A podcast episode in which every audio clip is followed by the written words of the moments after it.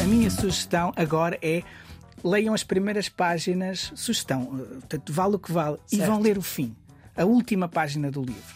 E percebam quem é a Germa e a partir daí Portanto, leiam. Sejam spoilers de vocês próprios. Exatamente. Sem grande. Sem que se perca grande coisa, mas ganha-se neste sentido emotivo. Ou seja, nós estamos a ver um mapa de uma mulher de 30 e poucos anos, num Portugal fascista, em plena ditadura, em 1953, 54, a traçar o seu próprio destino. Um bocadinho faz-me sempre lembrar aquela velha máxima da biografia do Corto Maltese, que é. dizia Hugo Pratt que ele nasceu sem a linha do destino na mão e gravou a ele próprio. Uhum. E aqui, Agostina Bessa Luís é um bocadinho Corto Maltese neste, neste final de livro. Ela grava não é? Grava a sua linha de destino. Viva, sejam bem-vindos ao Serviço Público Bloco de Notas. É um programa que nasceu em plena pandemia para ajudar os alunos dos últimos anos do secundário e que se transformou numa companhia e também numa necessidade para quem quer saber mais. Passada a pandemia, Queremos continuar a saber mais, optámos por um programa semanal, mais demorado, correspondendo assim aos pedidos de conversas também elas mais demoradas. E agora estamos aqui neste horário noturno de reflexão, ao fim da noite. Somos o primeiro programa do dia, somos sempre o princípio da sua quarta-feira. Claro que tem mais de 300 episódios em podcast para ouvir quando quiser e já sabe que sempre que ouvir esta música.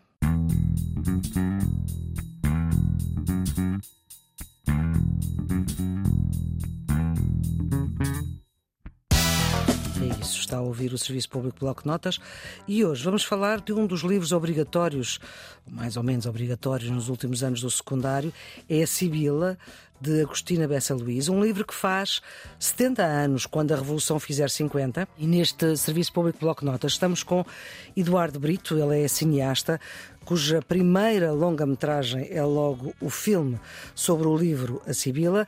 O Eduardo Brito trabalha em cinema, em escrita, em fotografia, consta da ficha técnica de vários argumentos de curtas e longas metragens, bem como tem livros editados de fotografia. Eduardo Brito, ele é cineasta, tem uma pós-graduação em escrita para cinema pela Escola Internacional de Cinema e Televisão de Cuba, é mestre em estudos artísticos pela Faculdade de Belas Artes da Universidade do Porto, frequentou uma cadeira fundamental de História e Estética de Cinema na Faculdade de Letras da Universidade de Coimbra, onde acabou por se licenciar em Direito, mas isto há aqui 20 anos de distância entre uh, esta cadeira de História e o Direito, e depois o cinema em Cuba e o mestrado em em, Belas Artes na Universidade do Porto. Isto significa que o cinema e a imagem não, não foi logo o início. Quer dizer, o, o, cinema sim, mas eh, primeiro o direito. Como é que é isto, Eduardo? Esta, esta formação é muito abrangente e de humanidades. Muito boa noite. É, de facto, de facto é. Eu venho, eu venho de uma, de uma tradição, vá lá, de, de, juristas na família, juristas e livreiros. Hum. Uh, portanto, já andei a saltitar entre os dois mundos. E cresci num ambiente familiar de, de casos e mais casos, de tribunais, de escritórios. E quando, quando era miúdo, aquilo que eu mais gostava de fazer era roubar papel selado aos meus pais, que são, foram advogados, são, são reformados, mas e, e, escrever os casos, ou seja, tinha assim um gosto muito grande de. Aquele papel de, azul de 25 azul, linhas. Lindíssimo, com, sim, com, sim, com, sim, e com, aquele selo. Sim, e eu escrevia os meus casos, ou seja, uma vez o senhor não sei quantos entrou com uma. Fazia faca. cinema através do direito. Sim, eh, pronto, e depois, eh, enfim, eh, aos, quando, quando tomei a decisão do curso, na altura pensava que isto era uma vocação, era um chamamento mais próximo deste ambiente, que depois se veio a verificar, ou seja, completei a licenciatura em Direito e no último ano da licenciatura inscrevi-me na cadeira de, de História e Estética do Cinema na na Faculdade de Letras da Universidade de Coimbra que foi a melhor cadeira que eu tive em Coimbra, sem sombra de dúvidas, com, com o meu professor Abel Hernandes, que foi de longe um professor responsável, se calhar, por esta mudança, não é? Porque estava, o destino estava-me a levar para outros, para outros Os professores, caminhos. de facto, são determinantes na são, nossa vida. Sem dúvida. E o professor Abel Hernandes, entre, entre vários, que depois também tive no, no, mestrado e em Cuba, mas de facto é aquele primeiro, é aquele bater de asas da borboleta, ou seja, um, um jurista destinado a ser infeliz na, no, no, seu caminho. Não que eu tenha nenhuma relação conflituosa com o direito, mas por isso simplesmente nunca me senti realizado do ponto de vista intelectual e espiritual, até com, uhum. com, com, com, as leis e, e, a justiça e por aí fora, mas há ali uma altura onde eu decido, e eu já conhecia o Abílio Hernandes do Teatro Académico de Gil Sim. Vicente, eu trabalhava no Jornal Universitário de Coimbra na Rádio Universidade de Coimbra. Na RUC, na, RUC. na Célebre RUC. Exatamente. Temos aqui vários Outra exemplares. Exatamente. Temos aqui na antena, nas várias antenas, vários exemplares dessa magnífica escola de rádio. E há ali uma altura onde, e, essa, e é muito bonito, sei lá, uh, independentemente da, da, da autorreferência, é de pensar que o momento em que eu me decido inscrever na cadeira de História Estética do Cinema é um momento decisivo na minha, na minha formação. E eu não tenho qualquer consciência disso. Ou seja, penso que até ter ido para Coimbra, ou ter ido para uma faculdade A, B ou C, ou ter feito Erasmus Porque o Eduardo é de uh, Guimarães. Guimarães. Nascido e... Nascido e criado em Guimarães, Oliveira do Castelo, Centro Histórico. Sim, sim. e, portanto, e é também onde vive, mas desta vez apanhámo-lo em Lisboa e, portanto, fazemos esta conversa olho no olho. Ora bem, sendo que o cinema apareceu depois do direito, não é? Agora, como é que a Sibila chega até si? Há uma, há uma, leitura mais ou menos obrigatória, não é? Que não foi bem leitura. Sim, eu, eu a Sibila não fazia parte. Eu, portanto, no, no, no, Liceu Martins Sarmento, onde estudei em Guimarães, nas Humanidades, na altura eram humanísticas, um, tinha, tinha a Sibila no fim, acho eu, no fim do meu 11 ano, mas nós chegamos lá. Uh, ficamos Nunca se dá o programa todo, não é? Exato. Acho que ficamos pelos Maias, se não estou certo. em erro, um bocadinho depois dos Maias. Mas por curiosidade eu abri o livro, ou seja, os meus avós maternos são contemporâneos da Agostina Bessa Luís e, e de Alberto Luís também. Portanto, havia ali muito. Falava-se muito. Eu sabia quem era a Agostina, naturalmente, claro. ainda por cima o meu avô. E meu... teve uma vida longa, ainda foi. O próprio Eduardo também é contemporâneo da Agostina. Não, não nos conhecemos, somos sim, sim, claro, mas, claro, exatamente. Mas eu lembro-me de ler, ou seja, o meu avô lia o 1 de janeiro e sim. a Agostina, no tempo em que a Agostina foi, era diretora, diretora do, sim, sim. do jornal. E por curiosidade, peguei na Sibila com, com 16 anos, ou 15, 16 anos, ou seja, uhum. quase como um fecho, deixa-me lá ver o que é que é isto. Mas, mas de facto, como muita gente da minha geração, Uh, o livro foi muito difícil, ou seja, não foi, um, não foi uma leitura tão agradável uh, como, como na altura, como, como foi. Os Maias, Sim. ou O Amor de Perdição, ou, ou, ou, outros livros que andava a ler. Era um livro que eu não, não, chegava lá, pura e simplesmente, ou seja, também com um título destes, A Sibila, sabendo estas, estas teses sobre as Sibilas, mas depois não encontramos ali. Ou seja, à primeira vista, parecia, andava à procura de alguém muito mais Sibila aos 16 anos, ressalvo. Agora, aos 45, a coisa é diferente. A coisa é diferente. O Serviço Público Bloco Notas, pronto, é um programa que ajuda quem, quem está nos últimos anos do secundário, mas também quem se interessa por uh, saber mais. E, portanto, Sibila é uma palavra que não entra assim, não, não, não dizemos todos os dias, mas no fundo é uma mulher a quem os antigos atribuíam o dom da profecia, portanto, de, de conhecer o futuro, uh, uma bruxa, uma profetisa, mas também uma mulher que pode ser cruel e malvada, e isto pelo menos me gera até, diz o, diz o dicionário. É, Quina, é o papel de Quina, não é? Aqui neste, neste livro. Ou seja, há um lado fascinante, uh, portanto, reportando-me depois à segunda leitura ou às, às, leituras subsequentes, depois dos 16, neste, neste, neste. A leitura à sério foi quando? Foi quando uh, o Paulo Branco disse Sim. é preciso escrever sobre isto. Sim, há um convite. Uh, nós, nós Paulo tínhamos... Branco é o produtor de cinema. Exato. O, o, ou seja, eu tinha trabalhado com, com o Rodrigo Areias uhum. desde, desde. Outro cineasta. Outro cineasta que me convidou para escrever um argumento de um filme produzido pelo Paulo Branco, que vai estrear agora em 2024, chamado O Pior Homem de Londres. E eu também, dentro desta lógica dos casos, o meu, uhum. o meu, a minha grande referência, ou uma dupla de grandes referências, é o, Sherlock Holmes e o professor, o professor Moriarty. Um, e o universo do Pior Homem de Londres anda à volta de um vilão, fazendo aqui um pequeníssimo desvio, certo, chamado Charles Augustus Howell, que aparece nas histórias do Sherlock Holmes e que eu conheço de lá como Charles Augustus Milverton, e que, por, eh, sei lá, obsessão minha, eu investigo e percebo que ele é Carlos Augusto Raul, português. Ah, e que foi uh, marchandar, agente dos pré-rafaelitas, foi de certa forma o inventor do Dante Gabriel Rossetti e, e, e a pessoa que exumou a Lizzie Sidal, portanto, quando a Lizzie morre, o Dante enterra com ela seis ou sete poemas, que depois diz que são os melhores poemas que alguma vez fez, mas hum. que não tem acesso a eles. Claro, e o, o Charles Augustus Howell exuma a Lizzie Sidel para recuperar esses poemas, para os devolver ao, ao, Dante e cai em desgraça na Londres do final do século XIX. Isto é uma história e peras. Ah, Exatamente. Ainda por cima vai ter as histórias do Sherlock Holmes e eu trabalhei no guião. E de facto há um português em todo lado. É impressionante. Até em Londres, no círculo dos pré-rafaelitas. E, e, fiz esse guião, eu, esse argumento, o filme já foi rodado, uh, e entretanto, com uma relação de trabalho correu bem, há uma altura em que o Paulo Branco me, me chamou aqui a Lisboa para reunirmos. Eu pensava que íamos podíamos falar de outros assuntos. Um, e quando eu entrei na Leopardo, ele perguntou-me. Que é a produtora. Produtora, exato. Um, ele pergunta-me se eu já tinha lido a Sibila e a minha resposta foi assim: Olá, estás bom e não sei o quê. Uh, olha lá, tu já leste a Sibila? E eu estava à espera de tudo, menos da, da Sibila. E eu respondi-lhe uh, com, tanto afirmando, uh, tanto, abanando a cabeça negativamente e dizendo-lhe sim, como, como muitos adolescentes, ou seja, tinha feito uma leitura muito claro. de superfície.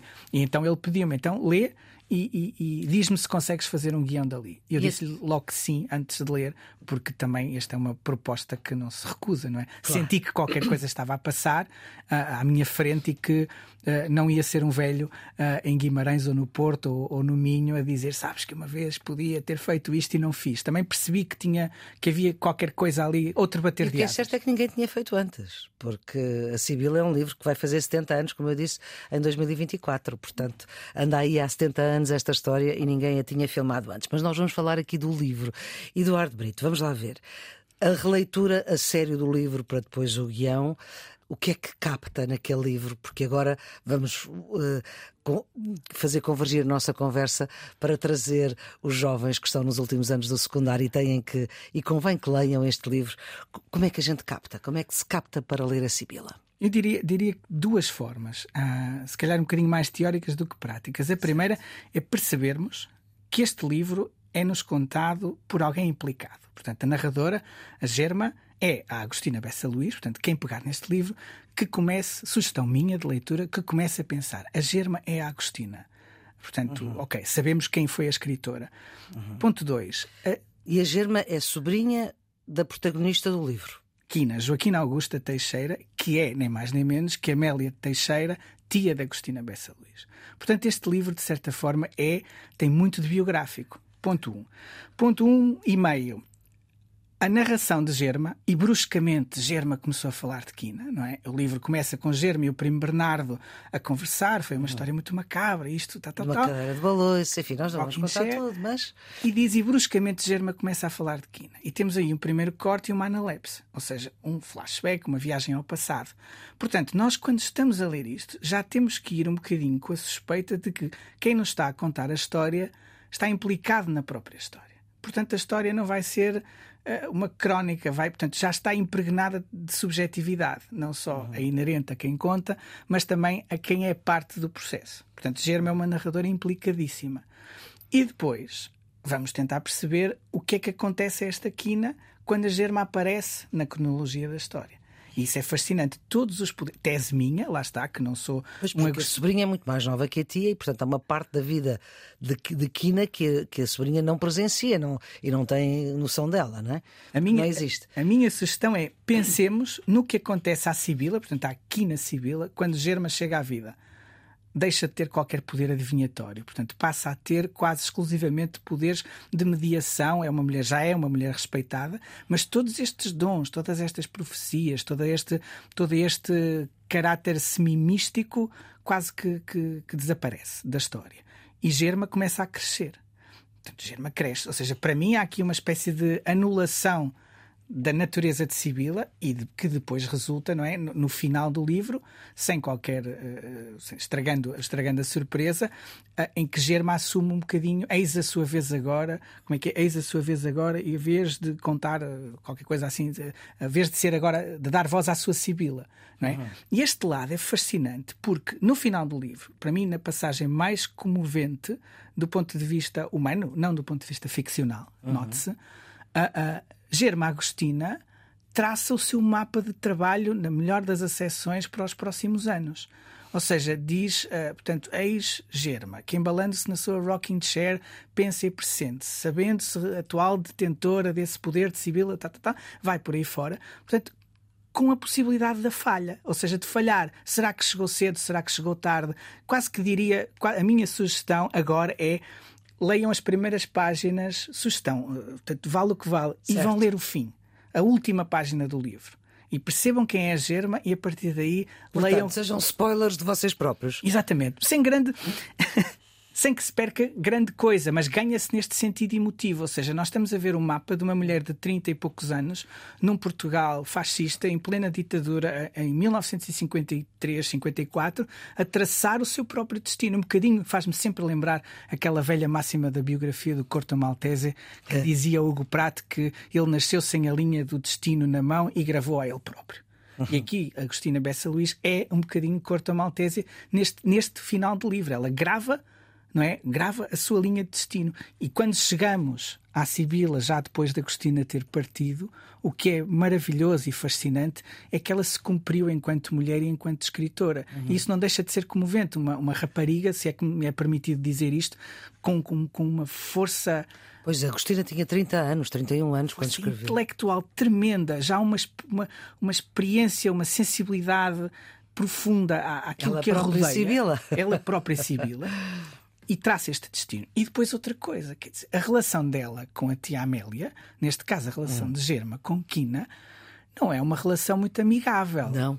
E quase. Menos no filme não é. No filme não. Sim. Que, é, que é o que eu tenho agora mais presente, porque a minha leitura da Sibila também é muito antiga.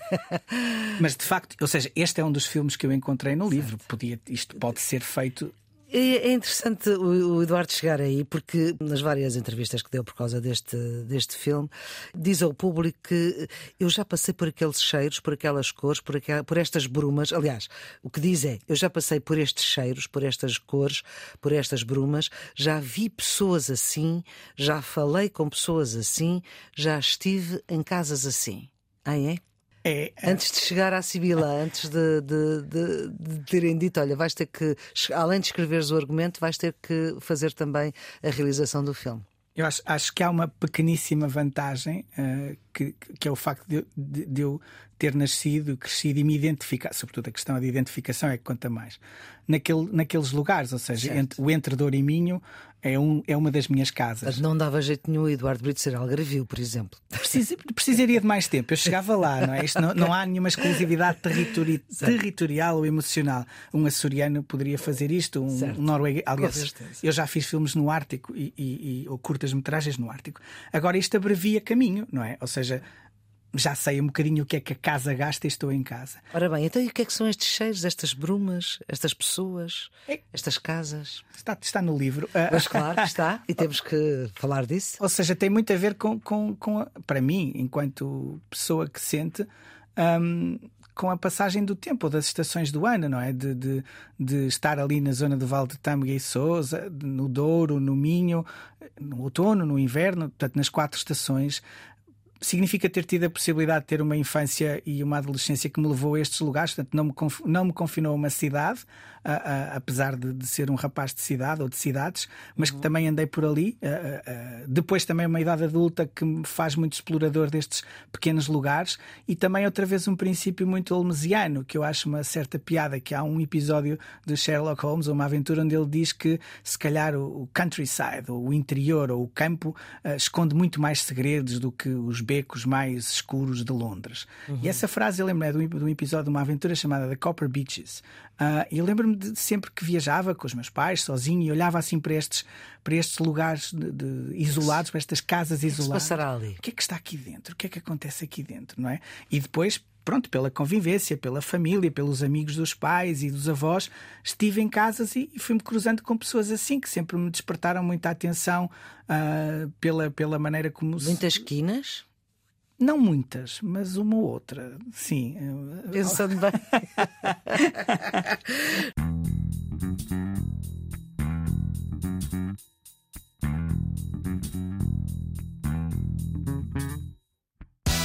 Estamos a falar de Sibila, livro de Agostina Bessa Luís, com o cineasta e realizador Eduardo Brito, que a pôs em cinema. A Sibila é um livro de mulheres. É um livro de mulheres, conta uma história contada pela, pela sobrinha e, e, tem um espectro de, de, tempo largo. Claro que também se passa e foi escrito uh, no Portugal de 54, portanto no, no Portugal de Salazar, mas é um livro que vem cá atrás, ao final do século XIX.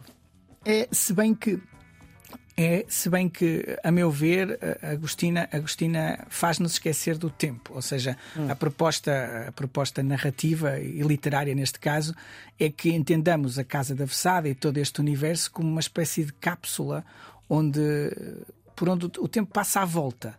Ou seja, o tempo passa, claro que sim, uhum. as pessoas envelhecem, morrem, uh, nascem e por aí fora, mas a ideia ou, ou a impressão que o livro deixa em mim e que de certa forma uh, me motivou ou me influenciou quando, quando escrevi o guião é entender esta casa um bocadinho como uma cápsula, uma redoma uh, por onde o tempo passa nos quintais e nas estradas ao largo, mas não uhum. entra ali.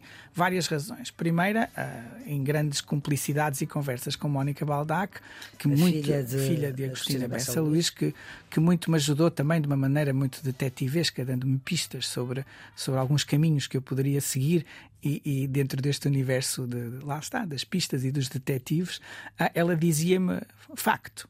A tia Amélia nunca pôs eletricidade em casa dizia que a eletricidade não era, não era boa. Um, isso acontece no livro, ou seja, no, vê-se no livro, a páginas tantas, há uma altura onde, onde, onde ela diz, faz uma blague com o Augusto a propósito de, de alguém ter posto eletricidade e ter ardido ou qualquer coisa assim. Depois, há duas referências, se a memória não me falha, uh, uh, há duas datas apenas no livro. Uma, há na varanda desta casa uma data de 1870, uhum. logo no início. Ah, e depois a páginas tantas lê-se estávamos em 1912. Exatamente. Já na República. Já na República. Se nós pensarmos no, num eixo histórico de Portugal durante este período, temos uma mudança de regime, uma guerra, uma guerra mundial onde Portugal participa, a chegada da ditadura fascista. Um, uma Segunda Guerra Mundial, 39-45, se pensarmos em 53. Mas... É, no, no, na data de, de, escrita do livro, sim. Ou de publicação do livro. De publicação isto acontece e não é referido. Não é referido. Sim, sim, ou seja, sim, o que, que Agostina nos propõe, proposta ou sugestão minha de leitura, é que nos isolemos disto. Ou seja, destes, destes, destas, perdoem-me a expressão, desta, destas exterioridades históricas. Isto não entra aqui. E entra outra coisa. Entra Portanto, fixemos aonde? Na interioridade de, de, das pessoas e essa, de, das personagens. Interioridade essa, não é? Lembro-me uhum. de uma entrevista de Mónica Baldac que dizia: o mal sempre esteve em todas as obras da minha mãe, mais ou menos, não é? Hum. E neste mal, nesta, nesta, nestas, eh, nestas questões de disputas de famílias, de, de heranças, de, de terrenos, de, de, terras, de, pequenas, de pequenos golpes, de pequenos silêncios, de pequenas falhas, que depois, ao, ao longo de, de, de 70 anos, vão acontecendo. Ou seja, esta interioridade, e é aí que está a grande riqueza de, do, do, uma das grandes riquezas do uhum. livro é que Agostina descreve com rigor uhum. com um rigor fascinante, pelo menos para mim, enquanto leitor, uhum. a, natureza humana e, e, uma certa tendência para a natureza do mal, não é? Uhum. E, e descreve-a de uma maneira que não é acompanhada com aquilo que as personagens dizem. Ou seja, uma pessoa, se pensarmos uma pessoa com a instrução de, de quina, jamais poderia. Uh, uh, ou seja, a páginas tantas até lemos quina sentia isso tudo, mas não conseguia dizer por palavras. Ou seja, e isso também é fascinante, este lado de, de, de descodificar. palavras, não é?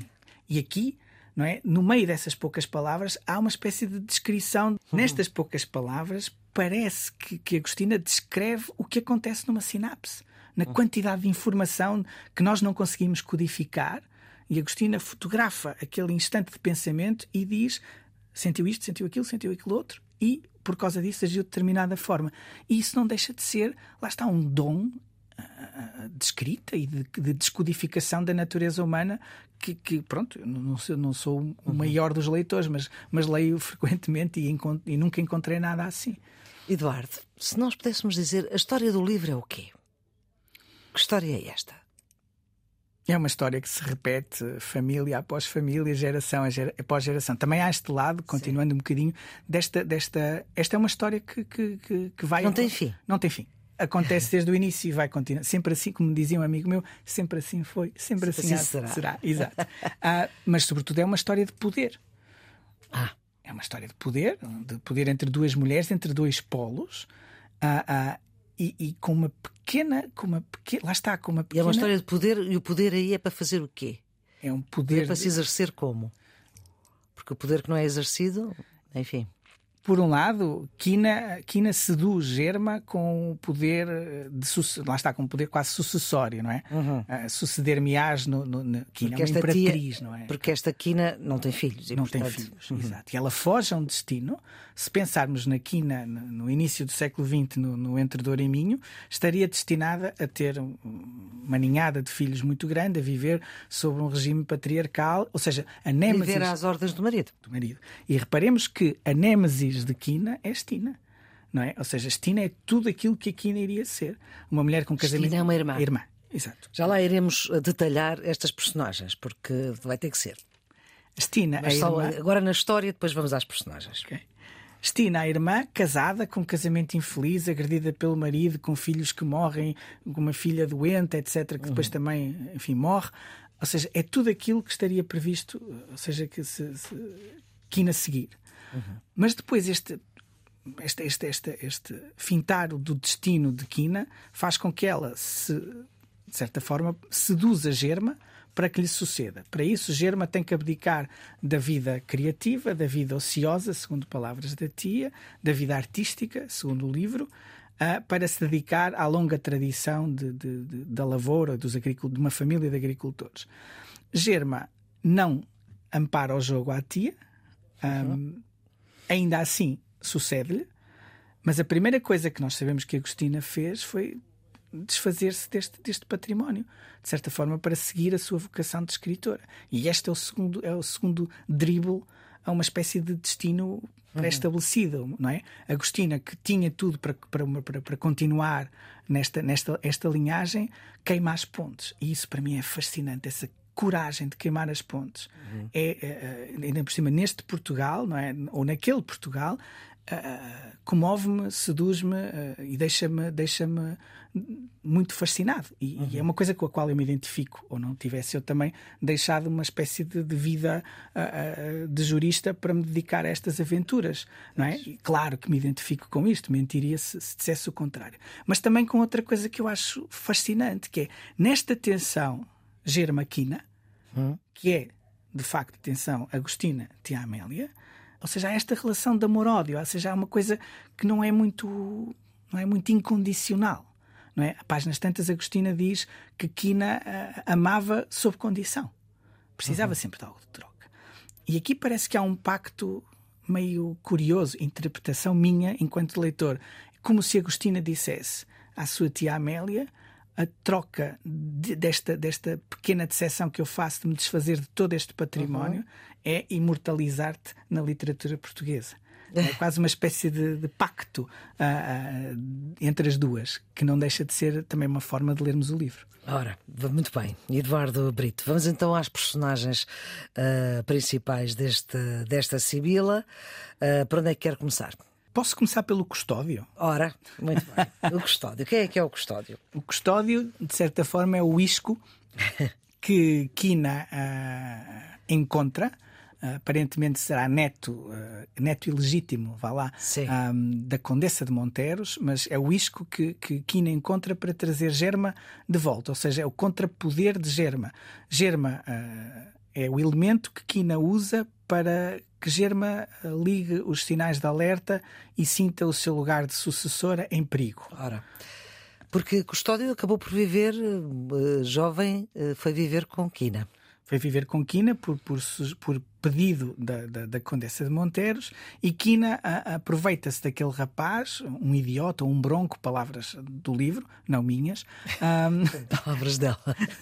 para, de certa forma, fazer com que Germa volte à Vessada, à casa da Vessada, um, e de certa forma perceba que o seu lugar não está garantido. Ou seja, é um, é um chamamento, uhum. de, de, é um ato quase de. de, de... Fazer ciúmes, não é? Uma linguagem mais chã seria isso. Uhum. Muito bem. E outras personagens? A Stina, a, a, a, irmã. A irmã de Kina, que de certa forma é o contrário, ou seja, é, seria aquilo que, que esperaria Kina. Uma mulher infeliz, com um casamento infeliz, um, enfim, com filhos que morrem, uh, muito subjugada ao poder de, de, Inácio Lucas, o marido, uhum. que de certa forma representa aquilo que Quina não foi. Uhum. Uh, depois temos também a Condessa de Monteros, Elisa Aida Fatoni, que uh, significa o brilho, vá lá, da, da, fortuna ou de uma espécie de, de aristocracia fácil, ou fácil, uma espécie de, de, de, dinheiro fácil. Dinheiro fácil. É?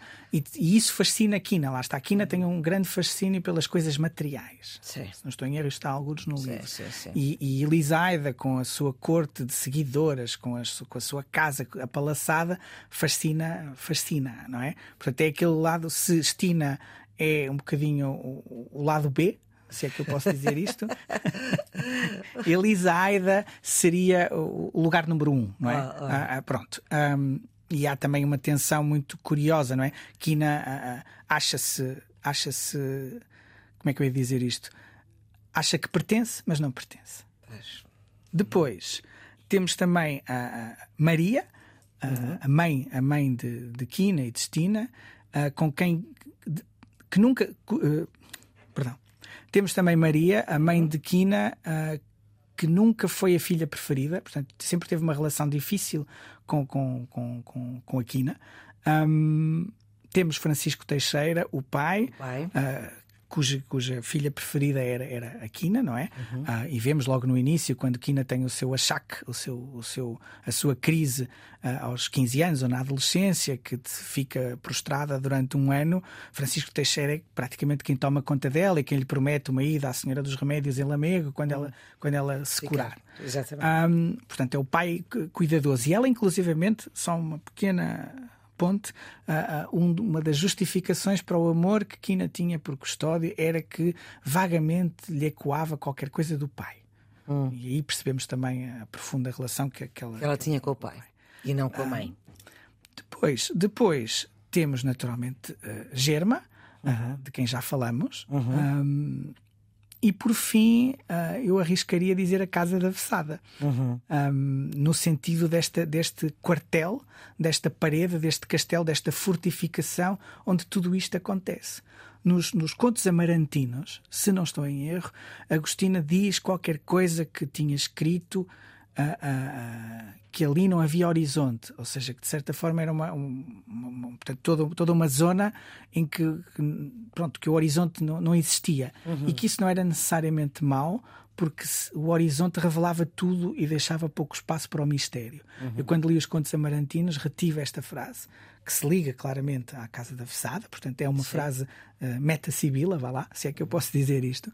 Um, e isso influenciou-me uh, uh, imenso para, no desenho do filme, deixar cair o céu, passa a expressão, ou seja, hum. filmar quase sempre tudo com uma barreira, com uma barreira física, com uma barreira de montanhas, ou seja, qualquer coisa que, que, que, que reforça aquela ideia que falava há pouco de cápsula, de hum. coisa que se fecha.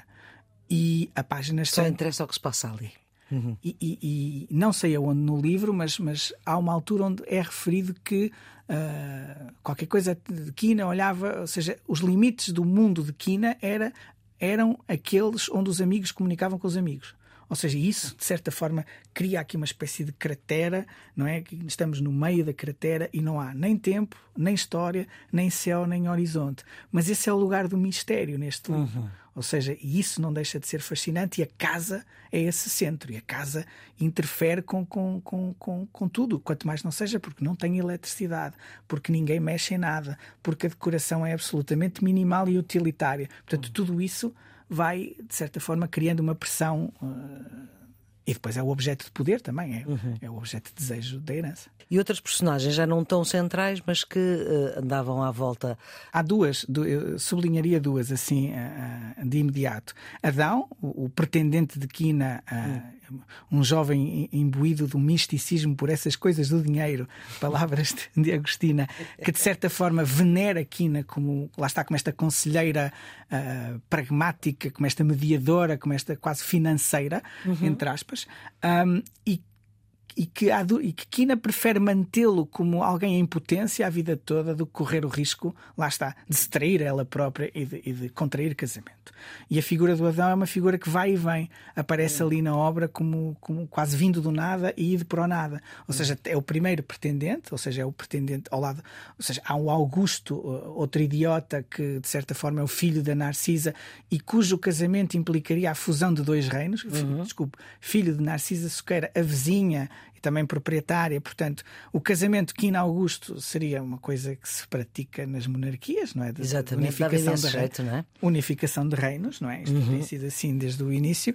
Ah, lá está. E vai juntar terras, juntar é? terras. E depois, eh, em contrapeso, não é? Dentro desta lógica de polaridade, temos Adão. Uh, que, é um, hum. que, é um, tipo rico, uh, que gosta destas coisas do dinheiro, mas que Kina recusa e que prefere ter a adoração dele a, não é, a vida toda, como quase um pretendente a todo o caminho, apesar de no livro Adão casar e ter família, constituir família, do que propriamente uh, casar com ele.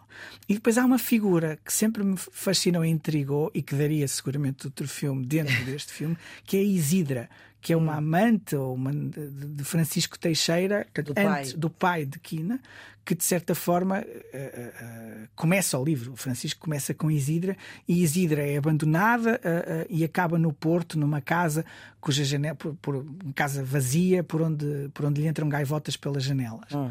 E essa figura, ou essa a morte de Isidra, o fim de Isidra, para mim foi assim uma primeira grande visão cinematográfica do hum. livro que eu sabia que não ia poder estar no livro, tal como o incêndio da Casa da Versada, não é? Não íamos. Um, não valia a pena fazer. Não ia poder estar no filme. no Sim. filme. Um, e Isidra também me marcou por esse, por esse lado. Depois temos o senhor o, o, o Cezé, não é? O senhor José. Hum. Que Kina ampara no leito de morte com uma oração prodigiosa e fascinante, mas que está ali claramente para deixar para que. Quase... E o José também é outro inclino. José é um inquilino, exato, de, de, de Quina e de Maria, uh, mas que existe seguramente para, para Quina poder, uh, para o discurso, para esse discurso uh, de amparo na hora da morte. É um livro, a Sibila, é um livro que tem pouco diálogo e que é preciso pôr diálogos em filme. Como é que foram muito transpostos do livro ou foram muito trabalhados por, por si? É, adaptação. É, é, é, a beleza da adaptação e os compromissos que, que cada, cada argumentista tem com, com a maneira de adaptar, não é? Hum. Um, neste caso eu tinha assim uma espécie de princípio que era tentar ao máximo ir recortar, eh, ou seja, aproveitar o que estava escrito por Agostina. Uh, independentemente de alguns diálogos serem retalhos de frases que eu vou apanhando no livro e que fazem uhum. sentido. Esse era o princípio base. Quando, quando não conseguia, tentava também ir a este lado de que falava há pouco, de, de ter alguma, alguma experiência por pertencer a este, a este lugar, de como é que estas coisas são ditas, não é? Uhum. Uh, quando a coisa também não acontecia ou não era possível, escrevia ou, ou, uhum. ou desenhava eu o que as pessoas diziam, mas percebia que não que, era, que, seria um filme, ou seja, que o meu trabalho seria mais trabalhar o não dito, um lado mais silencioso, tentar aproveitar ao máximo os silêncios na, nas cenas. Um, e depois não perder a palavra da Agostina com, com a narração, uhum. que foi uma coisa que sempre quis fazer e que toda a gente esteve de acordo. Ou seja, desde o desafio do produtor ao desafio que a Mónica Baldac lança ao produtor, Paulo Branco, e que o Paulo me lança a mim, sempre tivemos os três com um profundo uhum. acordo de que o filme teria que ser narrado. Até para percebermos aquilo que eu falava há pouco do, do caráter subjetivo de, de, e interesseiro de Germa, não é? Uhum. E isso aí é-nos dado também pela maneira como as palavras são entoadas, Exatamente. com o cinismo com que, com que Germa fala. É uma pergunta que eu faço e já tenho várias conversas aqui no Serviço Público Bloco de Notas sobre livros, desde os Maias, desde a Luz de Casa de Ramírez, desde. Enfim, temos vários livros já conversados, que é faz sentido este livro fazer parte do programa obrigatório, ou mais ou menos obrigatório, do ensino secundário. Do seu ponto de vista, Eduardo Brito, como cineasta que pegou uh, nesta obra e pôs no cinema, um, faz sentido isso? Não, ou é uma obra complicada demais, ou lembrando-se da sua experiência com 15, 16 anos quando chegou a ela. Já, já, tem, já tem uns anos essa experiência. Pois eu, eu não sei, sei eu estou muito desligado do, dos planos curriculares claro, e da própria ideia de juventude em 2023. Agora, de certa forma, hum, é difícil. Ou seja, é, é, difícil. Eu acho que para se, para se chegar perto de, de, do, do núcleo essencial da Sibila, aos 16 anos, tem que se ter tido uma vida complicada. Ou seja se calhar, não sei, uh, entendo, entendo eu.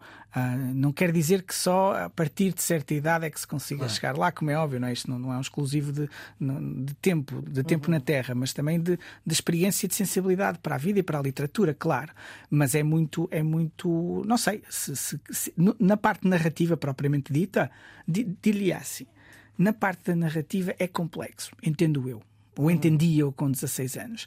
Na parte de, da beleza da escrita e de, do que é escrever literatura, não é? Se pensarmos quase neste livro e, e começarmos a fazer perguntas, como é que alguém de 30 anos escreve uma coisa destas? O que é que lhe aconteceu na em vida? Em 1950.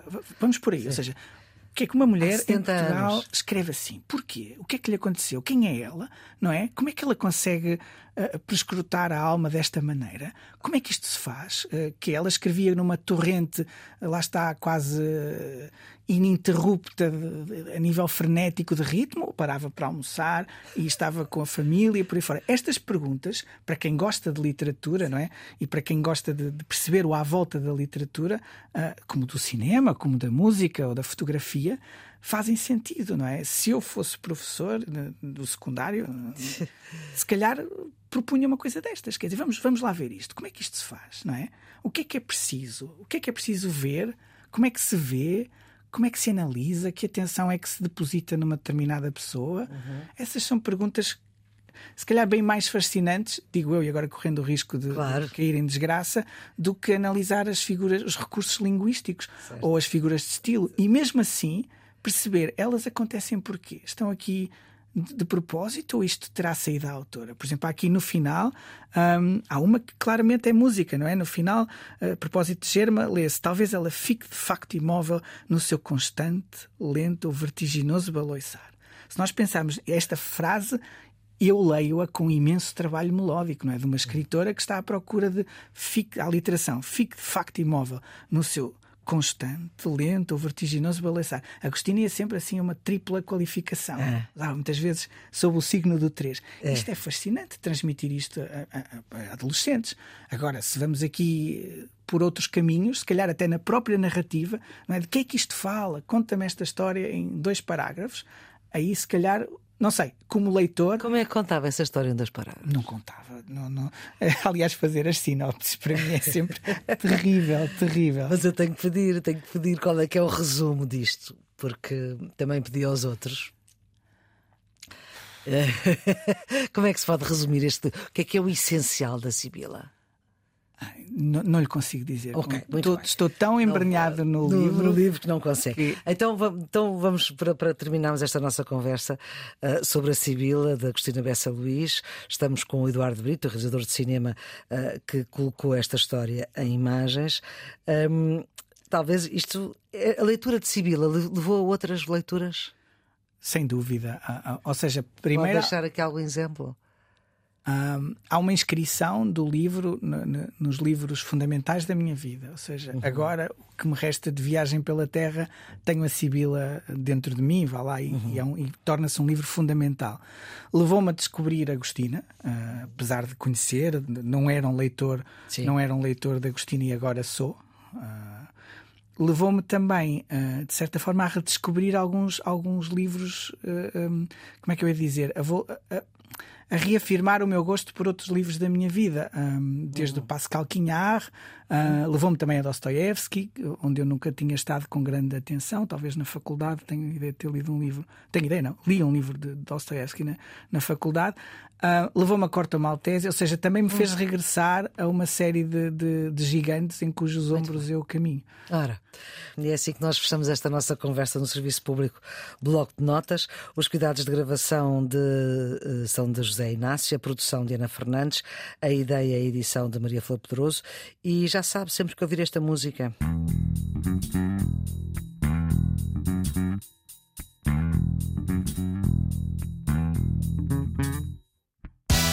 Está com o Serviço Público Bloco de Notas. É um programa que quer ajudar quem está nos últimos anos do secundário e que se transformou numa companhia e numa necessidade para quem quer saber mais. Está em todo lado este programa em podcast. Tem centenas de episódios sobre todas as matérias possíveis, desde a matemática, a física até à língua portuguesa. Voltamos para a semana e voltamos sempre que um dia acaba e outro começa.